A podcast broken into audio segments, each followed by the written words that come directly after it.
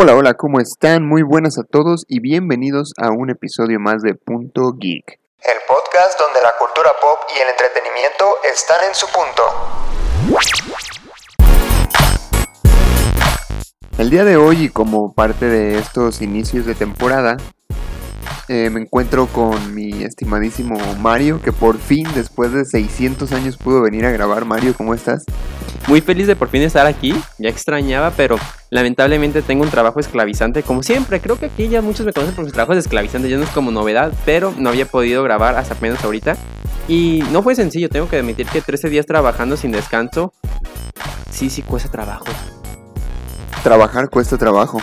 Sí, bueno, hay periodo de trabajos a trabajos y este mentalmente te dice, hace pensar y dudar sobre tu existencia. Dices, ¿valdrá la pena comer? ¿Valdrá la pena dormir en una cama? Veo a la gente en la calle en el centro y digo, a lo mejor están bien, a lo mejor eso es lo mío. Quizá yo podría ser aquel y no pasa nada, todo estaría bien. Pero bueno, no, Mario. Sí es bueno vivir y sí es bueno comer y sí es bueno dormir en una cama.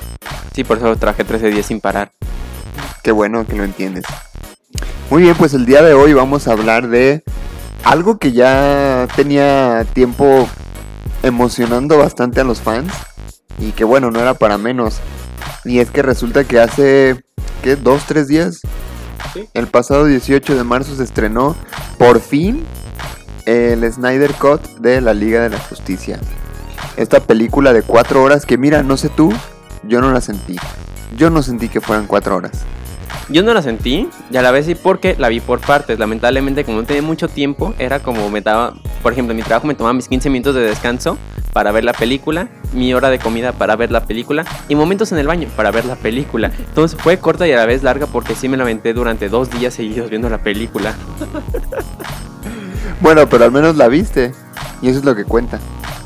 ¿Sabes? El otro día estaba viendo que un chavo rentó la película y, decía, no sé por qué todos se quejan de que está muy cara, a mí me salió en 60 pesos, pero resulta que el menso había rentado la versión del 2017. Bueno, ¿qué te puedo decir? Yo me equivoqué de camión, entonces a veces la gente hace una cosa pensando otra y al final sale muy diferente. Pero al menos tiene la oportunidad de volver a ver una película mala para cuando vea la nueva decir, vaya, vale la pena la nueva versión. Sí, al menos ya va a tener un punto de comparación, ¿no? Pero bueno, hablemos entonces de el Snyder Cut. ¿Qué te pareció, Mario? Honestamente, buena. La verdad, me gustó mucho la película. Sigue teniendo el mismo hilo de la trama que la original, la de Joss Whedon, con la única diferencia de que profundizan sobre los personajes. Adicionalmente a eso tengo que decir que realmente me gusta mucho cómo tomó los matices oscuros de la película, pese a que la de Joss era muy colorida, cosa que a DC no le queda porque eso no es DC. Y siento que completamente diferente a la versión que vimos en el 2017 porque aquí podemos ver una película más profunda acerca de sus personajes y un poquito más de contexto acerca, por ejemplo, del villano, este Stephen Wolf, que en la de 2017 simplemente era malo porque es malo y ya no te explican más ni menos. Y aquí, siendo que por fin esas cuatro horas están bien hechas porque te sabe explicar todo el contexto de la película para así tener un desenlace más interesante con una pelea final muy buena sin escenas innecesarias y intentos cómicos como hicieron la de 2017 o como yo recuerdo que le hicieron. Sí, de hecho es algo que noté que le quitaron como esa cuestión cómica que le quitaron, que le quisieron meter en el 2017 y que la neta para hacer DC no está chido, o sea, se nota, se nota muchísimo que el, director de, de la del 2017, Joss Whedon, quería como impregnarle esta esencia que él había puesto en Avengers, ¿sabes? Así un poquito más cómico, un poquito más divertido. Que mira, no está mal si lo, si lo sabes utilizar bien ese recurso. Pero no sé, siento que en DC no queda. Porque de repente le ponía unas bromas ahí a Batman. Y dices tú, güey, pues es que Batman no hace bromas, ¿sabes? O sea, ese tipo de cositas. Uh, lo que te venía diciendo hace rato, que a Flash lo hizo muy tonto. Bueno, Flash es tonto en sí, pues. Pero más de lo normal, ¿sabes? O sea, y, y, no era tan necesario. O sea, eran cosas que tú dices, la película pudo prescindir de esto y no pasaba nada, ¿sabes? Ahora, la cuestión esta de, de que si hubo ciertos cambios en el guion, pues claramente, ¿no? A fin de cuentas, eh, lo que vimos ayer fue la, la, la visión, la perspectiva de Zack Snyder, que bueno, pues sabemos que él tiene pues ya un historial más serio en ese tipo de películas, ¿no? Entonces, sí era algo que necesitábamos ver, porque creo que fue una reivindicación de la Liga de la Justicia. Creo que la, la versión de Zack Snyder era la Liga de la Justicia que los fans nos merecíamos desde un principio. Y pues bueno, a fin de cuentas, cuatro años después lo conseguimos. Y no sé tú, pero a mí me encantaría que, que siguieran con ese proyecto. O sea, que, que hicieran las, las secuelas, la trilogía de la Liga de la Justicia que se tenía planeado. A mí me fascinaría. Porque mira, vi la del 2017 y fue como de... No, o sea, se acabó la película y pudo haber terminado en, el Snyder verso, ¿sabes? Vi la de Zack Snyder y dije, esto tiene que continuar, o sea, porque aparte así te lo dan a entender, ¿sabes? Con las escenas post créditos y eso, que bueno, me imagino que un poquito más adelante vamos a hablar de eso, pero este, sí, la verdad es que sí, una película totalmente diferente, no en esencia, porque pues como tú dices, la trama es la misma, pero sí mejoraron los puntos en los que Joss Whedon flaqueó.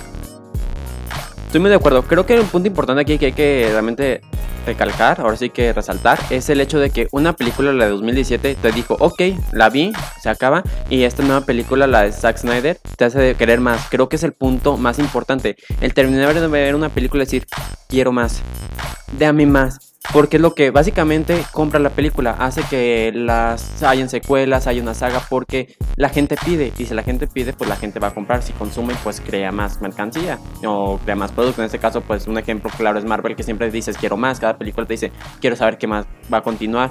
Creo que es un punto clave que realmente Zack Snyder logra hacer siempre. El hecho de quiero una secuela, quiero ver qué pasa, quiero saber más de aquellos personajes. Por ejemplo, este, pues ahora sí que los que van remarcando, eh, por ejemplo, quiero ver una secuela sobre qué es lo que pasa con la escena post créditos, este, quiero saber un poquito más sobre cada uno de los personajes, mayor desarrollo, mayor contexto. Entonces, es un punto muy importante aquí a recalcar. Y también lo que tú dices son los detalles, detalles que Zack Snyder sabe poner muy bien. Por ejemplo, me encantó muchísimo esas escenas, por ejemplo, de las Amazonas, que la escena es más, por ejemplo, cuando llega Steppenwolf, que realmente es espectacular es ver cómo se tratan de detenerlo y se ve esa eso que es de DC, ahora sí que la sangre, las matanzas, o sea, realmente que no ves, no ves realmente en Marvel lo que destaca. Aquí pues vi que le pegaba con una hacha a una amazona y salía volando. Igual con un Atlante que lo parte a la mitad. Esto es como que, dude, esto me gusta. Eso es un tema adulto, son héroes para adultos. Esto sí es DC. Exactamente, esto sí es DC. En cambio, la otra, es más, en la otra hasta hay una escena final donde pasan de salvar una familia a estar peleando con el Steppenwolf y dice, ¿por qué hay una familia ahí? Porque, ¿qué hace ahí? A mí que me brinda esas escenas. Es más, son ese, este tiempo desperdiciado en que puedo ver una pelea final viendo a una familia en una camioneta correr. Es como de, amigo, eso no es lo que yo pedí. En cambio aquí no, aquí ves la sangre, ves por ejemplo este flash aquí con un agujero casi casi en la parte de estómago y dices, wow. Fíjate que eso es parte de lo que me encantó de la película. O sea, para mí Flash es mi, mi superhéroe favorito de DC. Y no, no siento que le hayan dado ese reconocimiento que se merecía o que se merece en la, en la versión del 2017. Porque te digo, aparte de que lo pusieron más tonto de lo que puede ser, siento que su personaje fue más como de, ah, pues sí, ahí está ese güey que corre rápido, ¿no? Entonces, en esta versión de Zack Snyder, prácticamente la trama se resuelve gracias a él. Prácticamente así fue, o sea, la vez pasada, la cuestión está de que Superman le ayuda a, Cyborg a separar las cajas madre, ¿no? Pero, aparte, en la versión de Zack Snyder le dan como ese plus, ¿no? Sí pasa esto de que Superman y Cyborg y bla, bla, bla, pero es algo que no hubieran podido hacer sin la ayuda de Flash. Y creo que ahí sí, Flash tuvo ese pues ese reconocimiento, vaya, que la verdad sí se lo merece. Estamos hablando de que es un velocista que explotando sus poderes al máximo es este un maestro del tiempo y bueno, ¿no? Entonces, eso se me hizo chido que lo explotaran. Que me hubiera gustado ver a más personajes como por ejemplo Linterna Verde, pues sí. Pero, pues entendemos que por ciertas cuestiones no es posible, ¿no? Que aparte Zack Snyder sí intentó meter a Linterna Verde en, en la película. Que no se logró, pero bueno. Estamos conformes con el resultado. Técnicamente hay un linterna verde en la película, en una escena, que es una especie de tortuga. Parece un mono. Ándale, eso, que parece un mono con cara de tortuga, no está muy raro, pero técnicamente ya nos meten lo que es una linterna verde y nos lo mencionan y tiene como cierto más perspectiva porque dicen, cuando dice Steppenwolf, no hay linterna verde, dice, ah, entonces por eso es que no van a atacar porque las linternas verdes pues obviamente es como una amenaza y aquí pues sí te presenta que hubo uno en la tierra y pues obviamente no aguantó mucho la pelea, pero hubo uno, entonces sí tuvimos un pequeño. Que dice, aquí no hay ningún linterna ni ningún kryptoniano, así que ya lo hicimos. Y al rato, ándele, papá, el Superman, ¿eh? Toma tu pay de coco. No cualquier Superman, Superman sin boca falsa. Ujú. Uf, sin boca de CGI, ¿eh? Lo que, no manches, yo creo que eso fue lo mejor de Superman. Sí, no, porque verás esas expresiones como de fruncido, como de "Qui- tengo ganas de ir al baño, pero no puedo porque tengo que salvar el mundo. Y no verlo es como que es lo que quería. Y aparte, hay que recalcar el traje negro. El... Amigo, eso, uf, yo creo que todos estábamos esperando ver eso. Sí, no, o sea, yo cuando vi que llega la. eh, Me imagino el Superman como que, mmm, tengo que ir elegante a salvar el mundo. Vamos de negro. Ey, como el meme de Homero, ¿verdad? Está Superman ahí sentado en el sillón y... ¿Por qué tan elegante, Homero? Oh, es que tengo que ir a vencer a Steppenwolf, muchacho. Ándale, es como de que, "Mm, oye, pero ¿por qué vas de negro? Es que no cualquier regresa de la muerte salva el mundo. Dos veces. Buen punto. Exacto. El otro, el, el del 2017 era Esteban Lobos. Este ya es Steppenwolf. No, sí, definitivamente creo que me encantó mucho ese nuevo Steppenwolf, la armadura, el rostro que le hicieron, porque el otro me, se me hacía tan grotesco, pero feo, pero no daba miedo, daba como vergüenza, pena ajena. Y de este lo ves con su armadura de pico, su cara, todo realmente, y aparte las intenciones, por qué está haciendo todo esto tan desesperado, dices, me gusta el villano, me gusta su pelea, o sea, me inspira a que le den en su madre, pero quiero ver también verlo pelear, el cómo ahora sí que se ve el la razón de por qué tienen que revivir a Superman, porque literalmente no, no lo podían parar. Sí, fíjate que a mí su armadura no me gustó tanto. O sea, el hecho de que estuviera así hecha como toda de picos fue como de... No sé, no sé qué tan bueno sería, ¿sabes? Pero sí me gustó más el personaje de Steppenwolf. A pesar de que lo hicieron como un lamebotas de Darkseid. Pero bueno, como tú dices, le dieron una justificación al personaje, ¿no? Otra cosa que también me gustó fue precisamente Darkseid. Que si bien no se vio mucho en la película y no peleó contra la Liga de la Justicia como tal, pues este encuentro que hay al final, cuando se están juntando las cajas madre y se abre el portal y ven a Darkseid y Darkseid los ve a ellos, es como de, ay, güey, o sea, te, te da a entender que te vienen unos madrazos bien chidos. No hay que decir que, ok, Darkseid es el Thanos de DC, pero tienes que admitir que impone miedo. O sea, el Thanos, pues sí, es un tipo morado y sí, pero ves a Darkseid con sus ojos rojos parados gigante y dices, si ese güey sale de portal, ya vinieron madre todos. Ciérrenlo y rápido. Y el otro nomás como se toma como una calma, como de, lo haremos a la antigua. Y es como de, se viene bueno esto. Fíjate que a mí me gustó mucho esta escena cuando Bruce Wayne tiene un sueño y que, que se ve todo el mundo destruido y sale Darkseid y sale Superman así como llorando con el cadáver de Luisa Lane. Y Darkseid lo agarra del hombro así como diciendo, ah, eres mi perra ahora, Superman. Que tengo que decir aquí es un paréntesis, que te das cuenta que realmente Superman es un peligro porque no es emocionalmente estable, literalmente lo que lo estabiliza y lo hace bueno es Luisa Lane, es como de que no importa cuántos humanos mueran, hay que salvar al mundo, muere Luisa Lane, odia a la humanidad, hay que matarlos a todos, como de... Sí, exacto. Y fíjate, algo que me gustó de la película del 2017 y que no vi aquí fue que precisamente cuando reviven a Superman y Superman ve a Batman, le dice, ni siquiera me dejas morir en paz. Y se lo quiere madrear, ¿no? Eso me gustó y me hubiera gustado que lo metieran aquí también. Pero bueno, si, si ponemos en una balanza eh, todas las cosas buenas que trajo el Snyder Cut, yo creo que esa frase pues se queda de más, ¿no? Y puedes prescindir de ella totalmente. Que por cierto, hablando de esa escena en particular, el, el homenaje que le hicieron a Ben Parker, uff, uff. La verdad sí, fue un muy buen homenaje, ahí que lo ves ahí como de, "Mm, yo te conozco.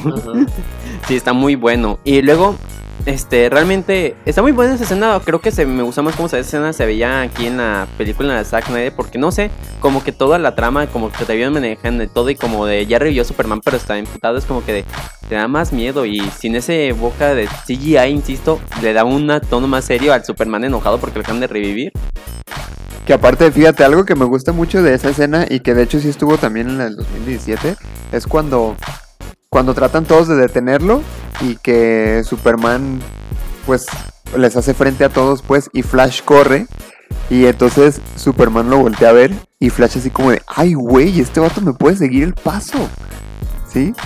Y, y le da miedo, o sea, sientes tú el miedo de Flash porque dice, no, si este vato me puede alcanzar ya valió madre, ¿no? O sea, y es que sí, o sea, ¿qué puedes hacer tú contra Superman?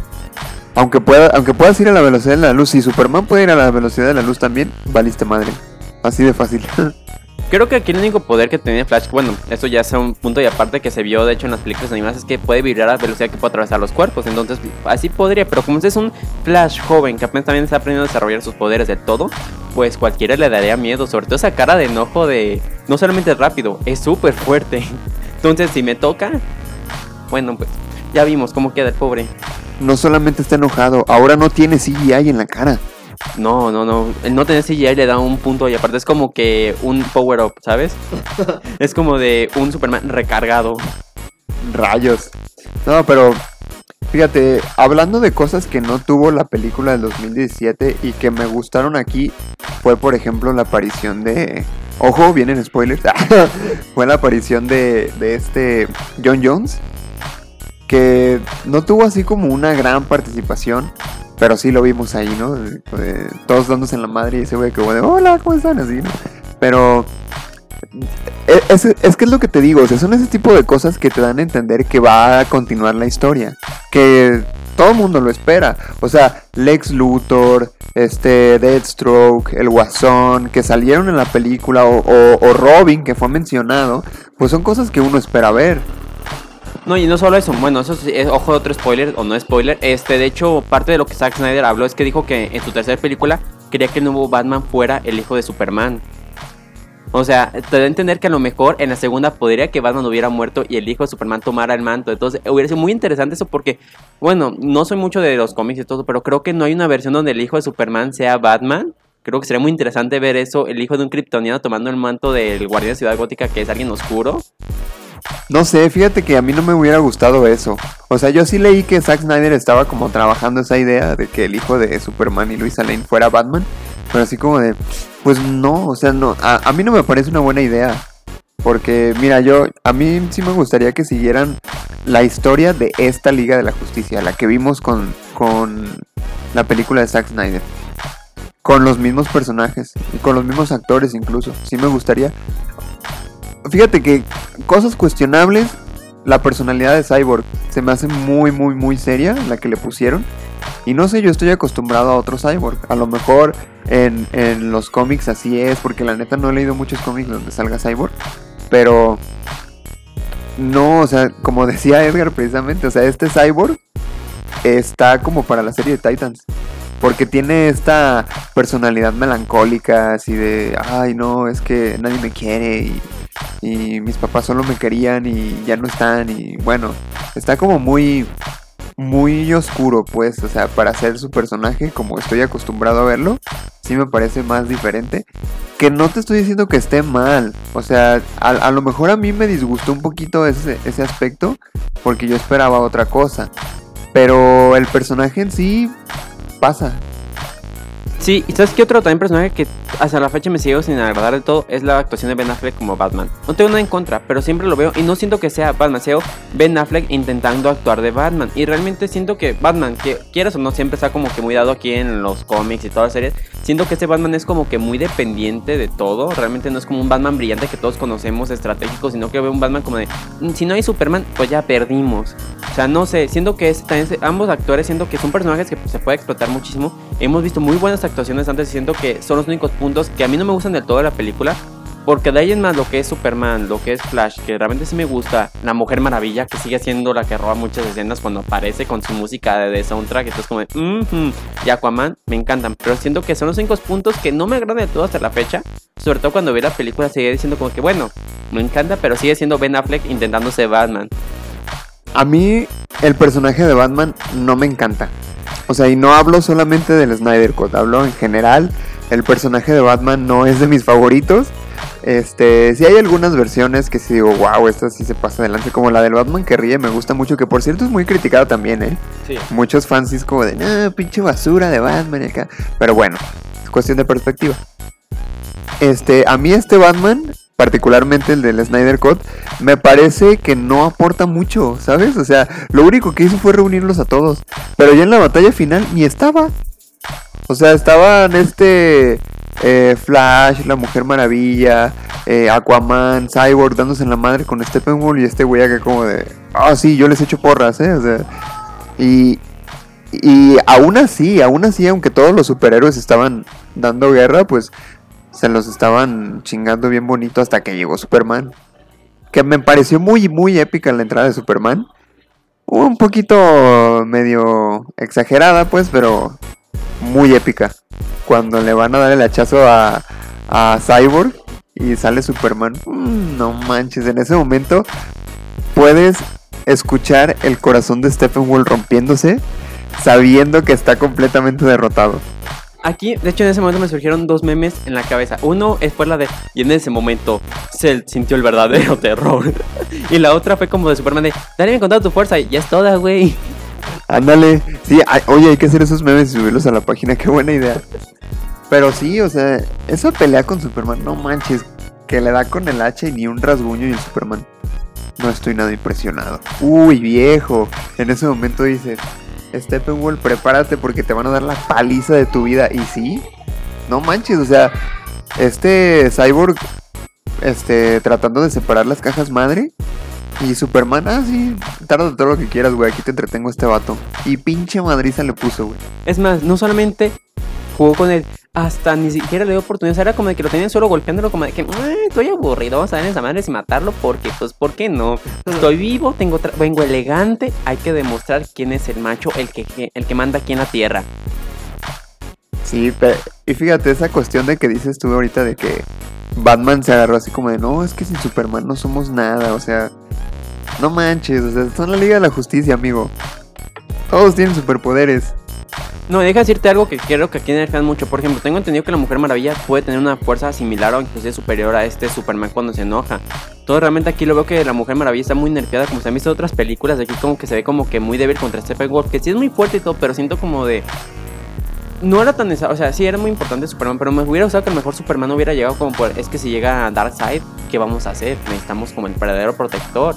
Entonces, esa parte sí no me gusta tanto la dependencia, pero no hay que quitar el hecho de que llegó de manera muy épica, demostró quién es el que manda y demostró este realmente una escena muy buena de cómo lo golpea, lo manda ahí al techo y lo sigue golpeando sin parar y todo es como que muy épico toda esa escena de acción que te demuestra que es lo que Superman que Zack Snyder siempre nos mostró como sus anteriores películas de Man of Steel. Pero mira, ahí recalcan mucho una cosa, que ganaron porque estaban unidos. Y sí es cierto, o sea, trabajaron en equipo y le dieron en la madre a Steppenwolf, que les costó trabajo, sí. Pero ahí prácticamente demostraron que la unión hace la fuerza. Eso y que puedes tener el equipo que quieras, si peleas contra Superman, vales madre. Pero bueno, a lo que voy es que si le ganaron a Steppenwolf con, con su trabajo en equipo, que si bien no hubiera llegado Superman, yo creo que entre ellos sí la armaban. Les hubiera costado un trabajo increíble, pero sí la armaban, creo yo. Cuando llegó Superman las cosas se volvieron muy, muy, muy fáciles, ¿sabes? Entonces, sí me quedo con ganas de ver un enemigo que incluso con Superman les cueste trabajo ganarles. Que obviamente es Darkseid. Pero sí quiero ver esa pelea, ¿no? Entre la Liga de la Justicia contra Darkseid. Porque aparte, ya vimos Apocalypse War. Ya vimos cómo les dieron en la madre bien y bonito a toda la liga. Entonces, imagínate ver eso en un live action. Deja eso, me encantaría ver esa escena postcrédito más larga de cómo se ve un Superman en un mundo apocalíptico trabajando con el Joker, trabajando con Deathstroke, trabajando con Mera, que sí, que la actriz me cae mal por todo la controversia, pero dejando de lado la controversia, la película, viendo a Flash con su bigotito y el Cyborg. No sé, me hubiera encantado ver una película así, de futurista, que se base en dos líneas de tiempo, el pasado y el futuro, y cómo a lo mejor ambas líneas tienen que trabajar para al final como existir a un punto donde tengan que ganar para evitar que Darkseid destruya el mundo. Me hubiera encantado y espero que se logre, sobre todo ahorita con HBO, que sé que lo manejó de esta manera, nada menos en la mercadotecnia, dijo, ok, salió Disney Plus con WandaVision y con lo que fue eh, Soldado del Invierno. El invierno. El soldado del inguerno. Esa es buena, esa no la he visto, ¿eh? Te- Tengo que decir que esa no la he visto. Ah, no, es muy buena, pero es, este, necesitas una contraseña, eh, contraseña especial para entrar ahí a verla, ¿eh? Entonces- ah, ok, de Marvel también, ¿no? sí, sí, sí, de Marvel, bueno, Marvel. Ah, Marvel, ok, ya, tiene sentido, me parece bien. Pero eh, sí, entiendo, eh, HBO llega con, con la Liga de la Justicia otra vez. Sí, exactamente, o sea, es su marca, básicamente con qué va a comprar la gente, este, con la Liga de la Justicia. Y siento que hay, cierta manera, un futuro posible en que, obviamente, los fans van a pedir, si lograron sacar un Snyder Cut, no me sorprendería que con las, este, realmente ventas que lograron, porque no solamente la lograron desde HBO, lo logró desde otras plataformas que estaban pidiendo una renta de 48 horas, nada menso. Entonces, es dinero, lo que vende genera más. Entonces siento que como dejaron el final y como dejaron toda la película, sí da un preámbulo en que tal vez no reinicien la saga, sino que vuelvan con este más de la Liga de la Justicia, ¿sabes? Sí, ojalá que sí. Y mira, en, en una entrevista a Zack Snyder le, le preguntaron que, que si él creía, o sea, si antes le hubieran dicho, oye, se va a estrenar tu película otra vez, pero con tu visión, le dijeron, ¿lo creerías? Y él dijo, no, la verdad es que yo hubiera pensado que sería más posible que hicieran una secuela de la Liga de la Justicia a que publicaran mi versión. Y dice, pero ahora que publicaron mi versión, pues todo puede pasar. O sea que, quién sabe, y a lo mejor y sí continúan por ahí la saga, ¿no? Que mira, yo creo que, que cuando sacaron la del 2017 y prepararon toda esta cuestión de, de, de reiniciar el universo de DC otra vez y así con lo de Flashpoint, yo creo que fue porque a los fans no les gustó la película del 2017. Y dijeron, ¿saben qué? Esto la neta no pegó tanto como creíamos. Vamos reiniciando el universo otra vez. Pero ahora que sí, que estrenaron el, el Snyder Cut y gustó, yo creo que ponen a Warner en una situación complicada, ¿sabes? Yo, si yo fuera Wa- Warner, ahorita estaría pensando, puta madre, el 2017 hubiera publicado esto y no la de Joss Whedon. Que bueno, entendemos también que no fue tanto una cuestión de Warner, ¿no? Sino que desafortunadamente pasó lo de la hija de Zack Snyder y no se pudo continuar con el proyecto. Pero, eh, pues a fin de cuentas es, es una... Es algo chido, pues, o sea, como te dije, es lo que los fans estaban esperando de la Liga de la Justicia. Y creo que aquí hay un punto muy importante que realmente sorprende. Hicieron una película de 4 horas. Literalmente es una película de muy gran larga duración. Pocas películas hay. Creo que de las que son así de largas son El Señor de los Anillos versión extendida, que duran así eternidades. Pero siento que es algo muy bueno porque normalmente las películas duran, a lo mucho creo que la de Endgame dura 2 horas. Y la gente fue como que, wow, 2 horas una película. ¿Te imaginas que sacaran películas de la Ley de Justicia con duración de 4 horas cada una, inclusive hasta más? Creo que es un muy buen punto de remarcar porque sería una diferencia entre todas las películas que estamos acostumbrados y podría venir porque lo disfrutas. Creo que 4 horas te da a entender una película muy completa donde no te da escenas apresuradas, donde a, la primera hora ya tienes a la Liga de la Justicia junta sin ninguna razón de ser, como ocurrió con el 2017, sino que aquí te explica la historia detrás de cada uno un poco pequeño y el por qué se van a unir cada uno. Sí, porque aparte algo que hicieron en el 2017 es que lanzaron una película de la Liga de la Justicia sin haber lanzado películas de los superhéroes solos, que fue básicamente más como para competir directamente con Marvel. O sea, Marvel tenía una década ya construyendo su universo para converger en Avengers, para converger en Infinity War y en Endgame. ¿Sí? Pero en DC no era así. Entonces en el 2017, una de la Liga de la Justicia, güey, ya. Oye, pero los, los fans que nada más ven las películas, nada más ubican a Batman, ¿no? No, no, no le hacen, no le hacen, tú saca una. O sea, dude. Sí, entonces por eso se notó la prisa, ¿no? Y por eso a lo mejor en la primera hora ya estaban todos los superhéroes juntos, como dices. Pero pues ahorita yo creo que ya hay más amplitud. Ya el, el, el, el mundo de los superhéroes en cuanto al cine, pues no va, no va ganando más terreno, porque se puede decir que su auge está pasando poco a poco, pero todavía es importante y todavía se pueden hacer jugadas chidas en cuanto a DC, por ejemplo. Creo que aquí algo de los superhéroes y hay que hablar sobre ese contexto, sobre el auge. Creo que aquí lo que está pegando ahorita es el, el formato serie, ¿sabes? Creo que el formato series con superhéroes le da una... ¿Cómo se puede? Un contexto, un este, así que lo sientes diferente realmente. Porque en ese caso, el verlas en series, lo disfrutas porque cada miniserie tiene un este, propia historia, propio desarrollo y desenlace con cliffhanger.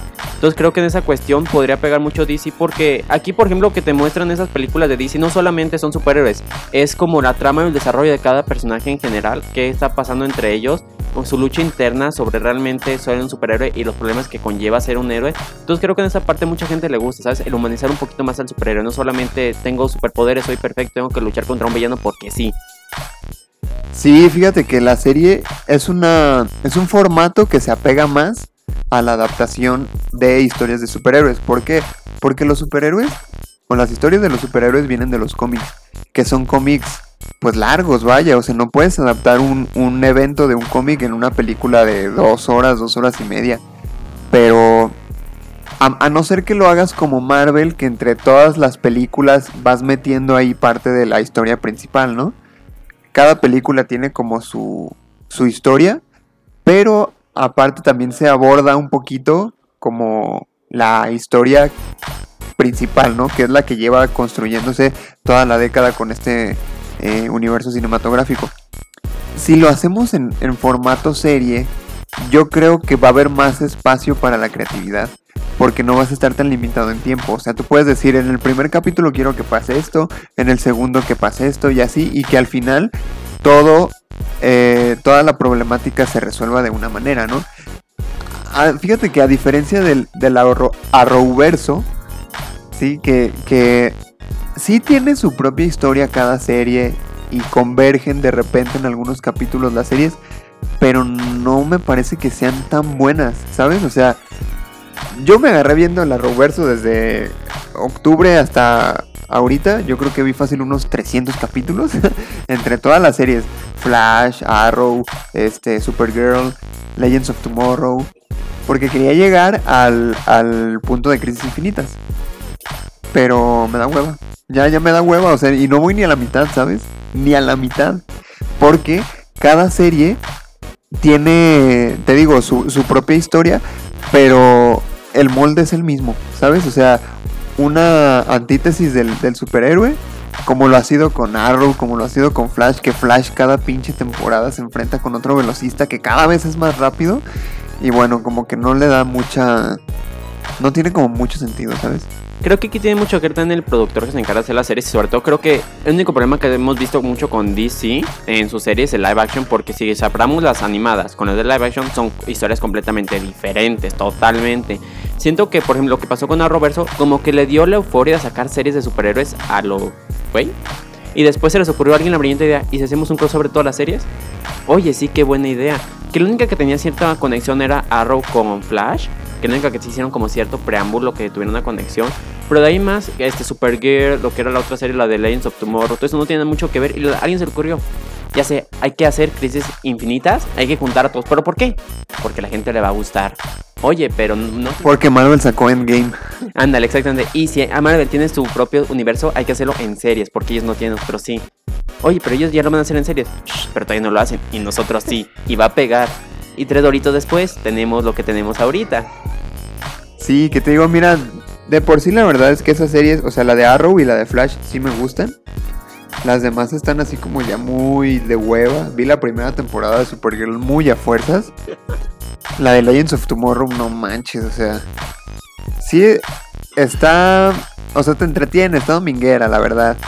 Pero así que tú digas, ¡ay, tengo ganas de ver Legends of Tomorrow! Pues no, o sea, realmente no. Y fíjate, creo que hay algo que ver que el presupuesto que tienen con las series que han hecho no tiene mucho. Por ejemplo, yo vi lo que fue la de Netflix, que es de Marvel, por ejemplo, Daredevil. Que Netflix no tiene tanto presupuesto como lo que yo pienso que va a tener Warner.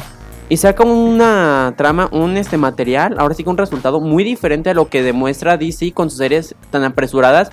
Donde ves que hasta el propio vestuario, esa vez hasta malo. El de, te juro que el de Flash, su vestuario se me parece un traje de mallas, más o menos trabajado, y ya. Que aún así el traje de Flash del Arrowverso me gusta más que el de Flash de la Liga de la Justicia, ¿eh? que vimos el de Ezra Miller. Me gusta más el de el del Arrowverso. Bueno, es que está un poquito más apegado a lo que se conoce en los cómics, un poquito más clásico. Pero por ejemplo, a mí no me gusta mucho el Flash, tanto la, o sea, no me gusta la serie Flash, la intenté de ver, la intenté darle dos, tres oportunidades, pero me aburrió. Se me hizo como de, sí, bueno, este, bueno, déjame pongo a ver Daredevil, porque pues ambos son rojos, pero uno está más interesante. Sí, bueno, si comparamos a, a Flash con Daredevil, Daredevil le pone una arrastrada, ¿no? Y, y eso que tiene dos, tres temporadas nada más, ¿no? Y tres temporadas y Flash tiene ocho, se acaba de estrenar la octava. y cada una tiene 23 capítulos, ¿eh? Y no se ha acabado. ¿Qué, qué más le sacan? O sea, literalmente, según yo, Savitar. O Savitar más rápido, lo vence. Oh, no me acuerdo qué otros. Godspeed. Godspeed, no mente. Yo cuando supe Godspeed, que los cómics, al parecer sí en los cómics no tan gran personaje, pero cuando supe Godspeed dije, no antes, es un personaje que literalmente derrotó a Flash y está matando velocistas. Y creo que también lo vence la hija, ¿no? No sé, pero mira, la cuestión con Flash es que algo que sí es un poquito desesperante es que, mira, se muere alguien, lo reviven. Es que ya se volvió a morir. Ah, pues lo traemos de otra tierra. Ah, pero es que se murió. Ah, pues lo revivimos en otra tierra y regresamos al tiempo. Nadie se muere ahí nunca. Y, otra cosa es que en cada temporada alguien descubre que tiene poderes por la explosión del, del, del laboratorio, que fue lo que le dio sus poderes a Flash, pues.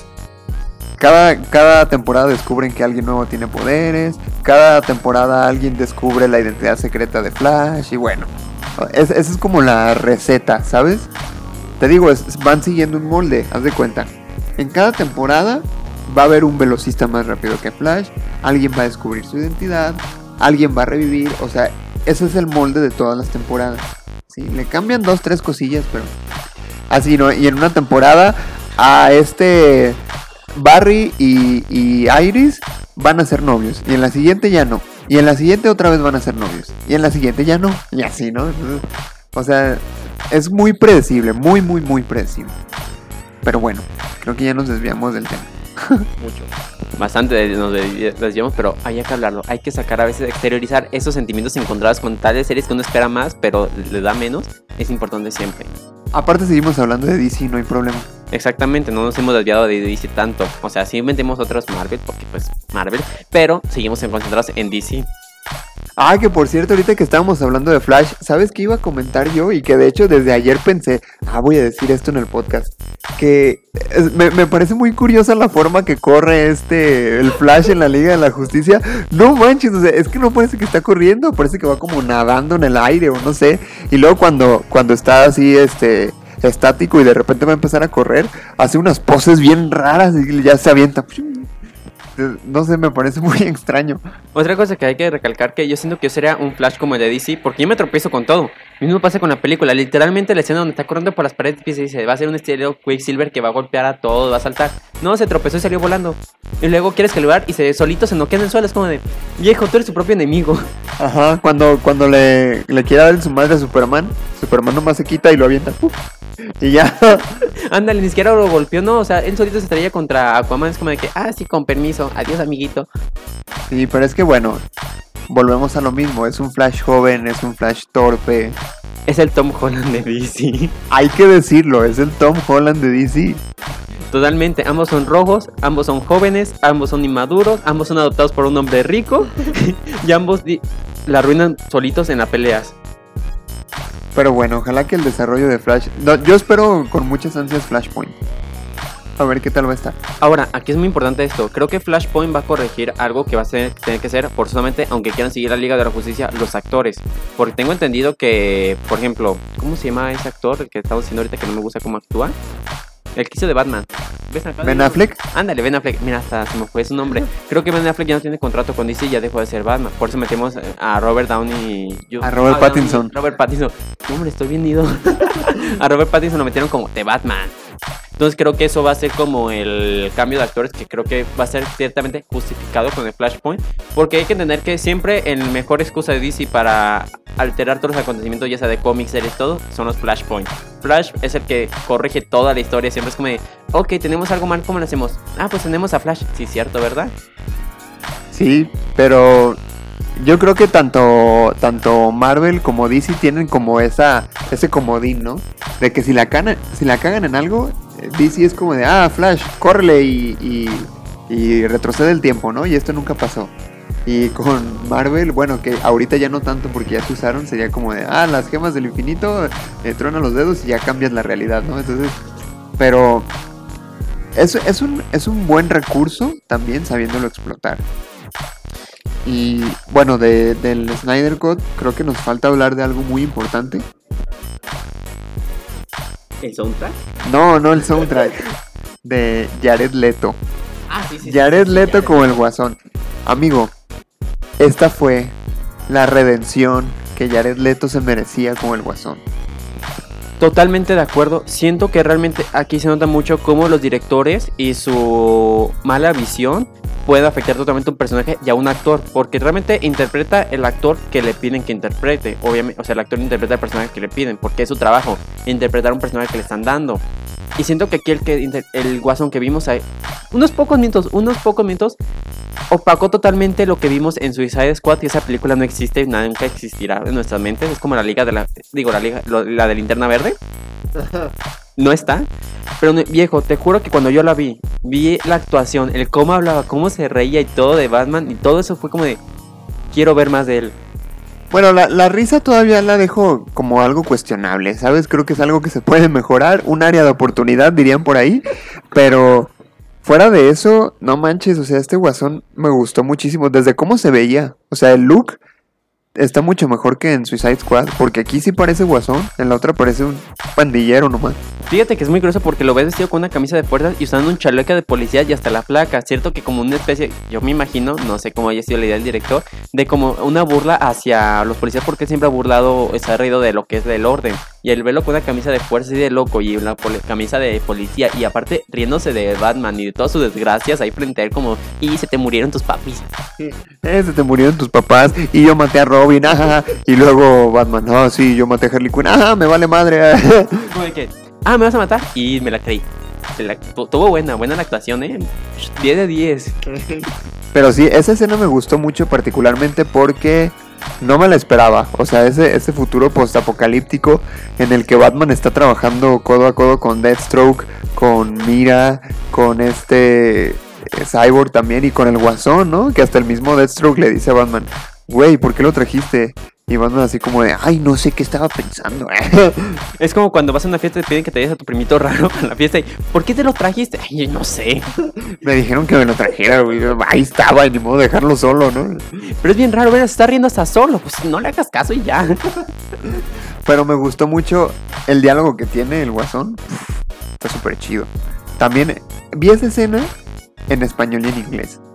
Y el doblaje también está muy bueno. Fíjate que yo no la vi en español porque no sé, se me olvidó verla con el doblaje. Pero sí era interesante volverla a rentar por 15 pesitos haciendo una nueva cuenta.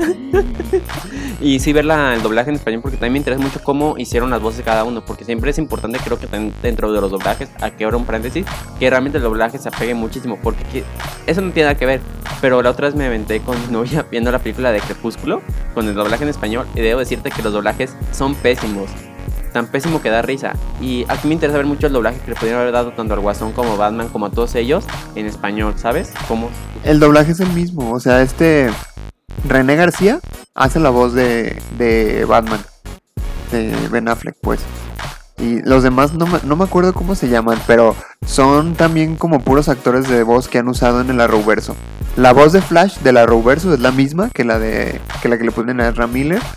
Al menos en las primeras temporadas, porque después en la serie de Flash cambian el actor de doblaje. Pero el de las primeras temporadas es el mismo. También este la voz de Aquaman es la misma, la de la Mujer Maravilla es la misma. Este la voz de Superman en la Liga de la Justicia es la voz de Atom en el Arrowverso. Que por cierto también en, en- en la de Zack Snyder sale Atom. No como tal, o sea, sale el personaje que es Atom, pero no sale como Atom. Sale como el científico, el nanotecnólogo. el, que, el que hereda el, el laboratorio del papá de, de Cyborg, ese es Atom. creo que aquí eso sí es cierto. Esos puntos creo que, y sobre todo la escena post de próximamente, siento que es como HBO sí diciendo como van a tener más, pero no se los voy a dar de saber hasta que salga como inesperadamente para que me compren más. No sé, fíjate, yo tengo mis dudas. O sea, yo creo que bien puede decir HBO. ¿Querían la visión de Zack Snyder? Ahí está. Esta es su versión. Y su versión dice que va a continuar. Pero no. pero no la voy a continuar. O si puede decir, ah, les gustó, órale, pues ahí les va más. Sí Tienes que verlo en ese punto más como una especie de competencia de mercado. Literalmente, si HBO no saca más exclusividades, más exclusivas, más cosas que llamen la atención, va a quedar en el olvido contra Disney Plus y contra Netflix que lleva una larga carrera, además porque también Paramount sacó su Paramount Plus, también ellos sacan su propia este servicio de streaming con una serie de Bob Esponja exclusiva. Y que y el Avatar Studios, que también va a ser de Paramount Plus. Yo, yo por el puro Avatar Studios contrataba a Paramount Plus, ¿eh? Ah, sí, de acuerdo totalmente, digo, haces todo por Avatar, hasta dejas que te baneen. Oye.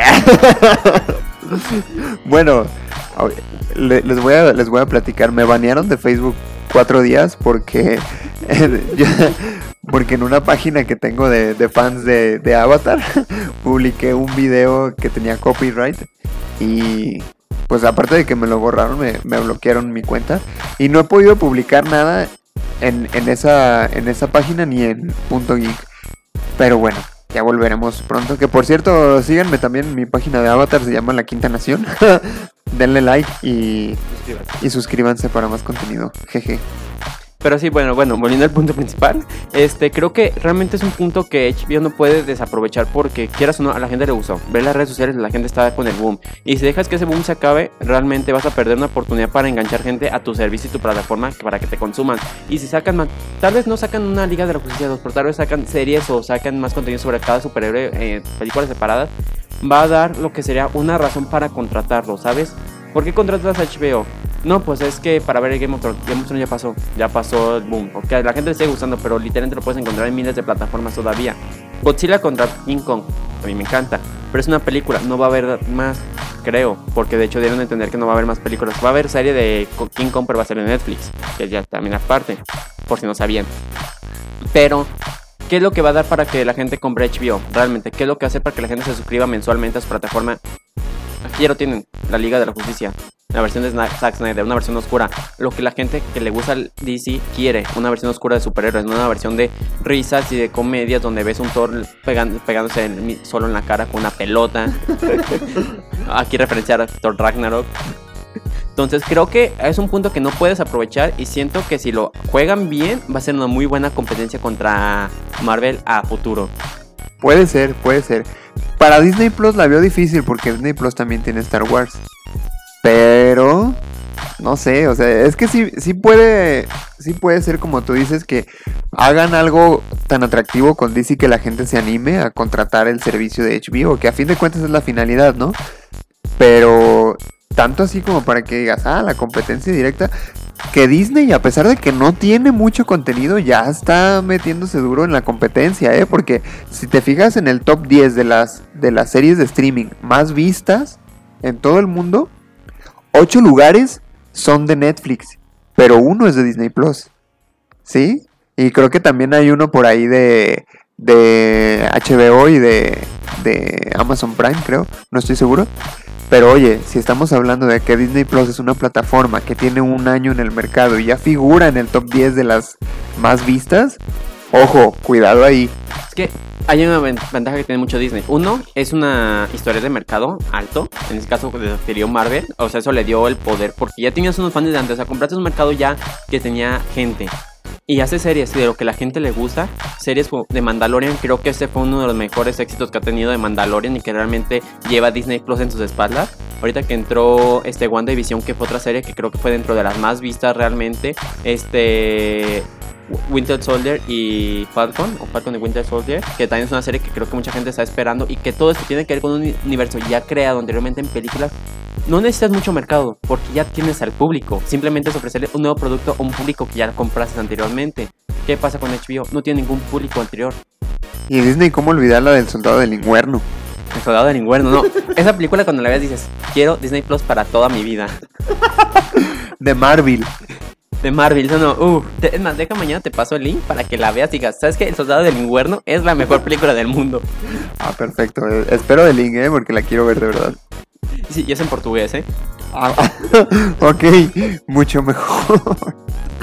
Sopa de un macaco. Una delicia. Pero bueno, este, a fin de cuentas creo que lo que podemos concluir es que eh, la versión de Zack Snyder de la Liga de la Justicia fue lo que siempre quisimos ver. Fue una reivindicación que necesitaba DC y que es algo que se le puede explotar bastante y que ojalá que lo hagan. Pero bueno, no sé si quieras eh, decir algo para concluir? Mm, Para concluir, creo que sería muy interesante que escucharan nuestro podcast cuando hablamos sobre cuando iba a estrenarse la película de Zack Snyder, porque de hecho es lo que es- me estaba pensando, lo que estábamos esperando de la película, a lo que vimos, creo que sí fue, sí alcanzó nuestras expectativas de lo que esperábamos ver, no fue un fraude eh, o fracaso. Entonces siento que realmente para los que no la hayan visto, aunque dijimos muchos spoilers, tienen que verla. Realmente es una película muy buena, sobre todo si quieres hacer una comparativa de ambas películas, porque realmente te nota que pese a que es la misma trama, son totalmente di- directores con unas mentes diferentes a lo que ellos quieren visualizar. Entonces, sí, siento que es una muy buena película que le da mucho futuro a lo que es DC, o al menos eh, justifica lo que vimos en el 2017 y hace que lo olvidemos.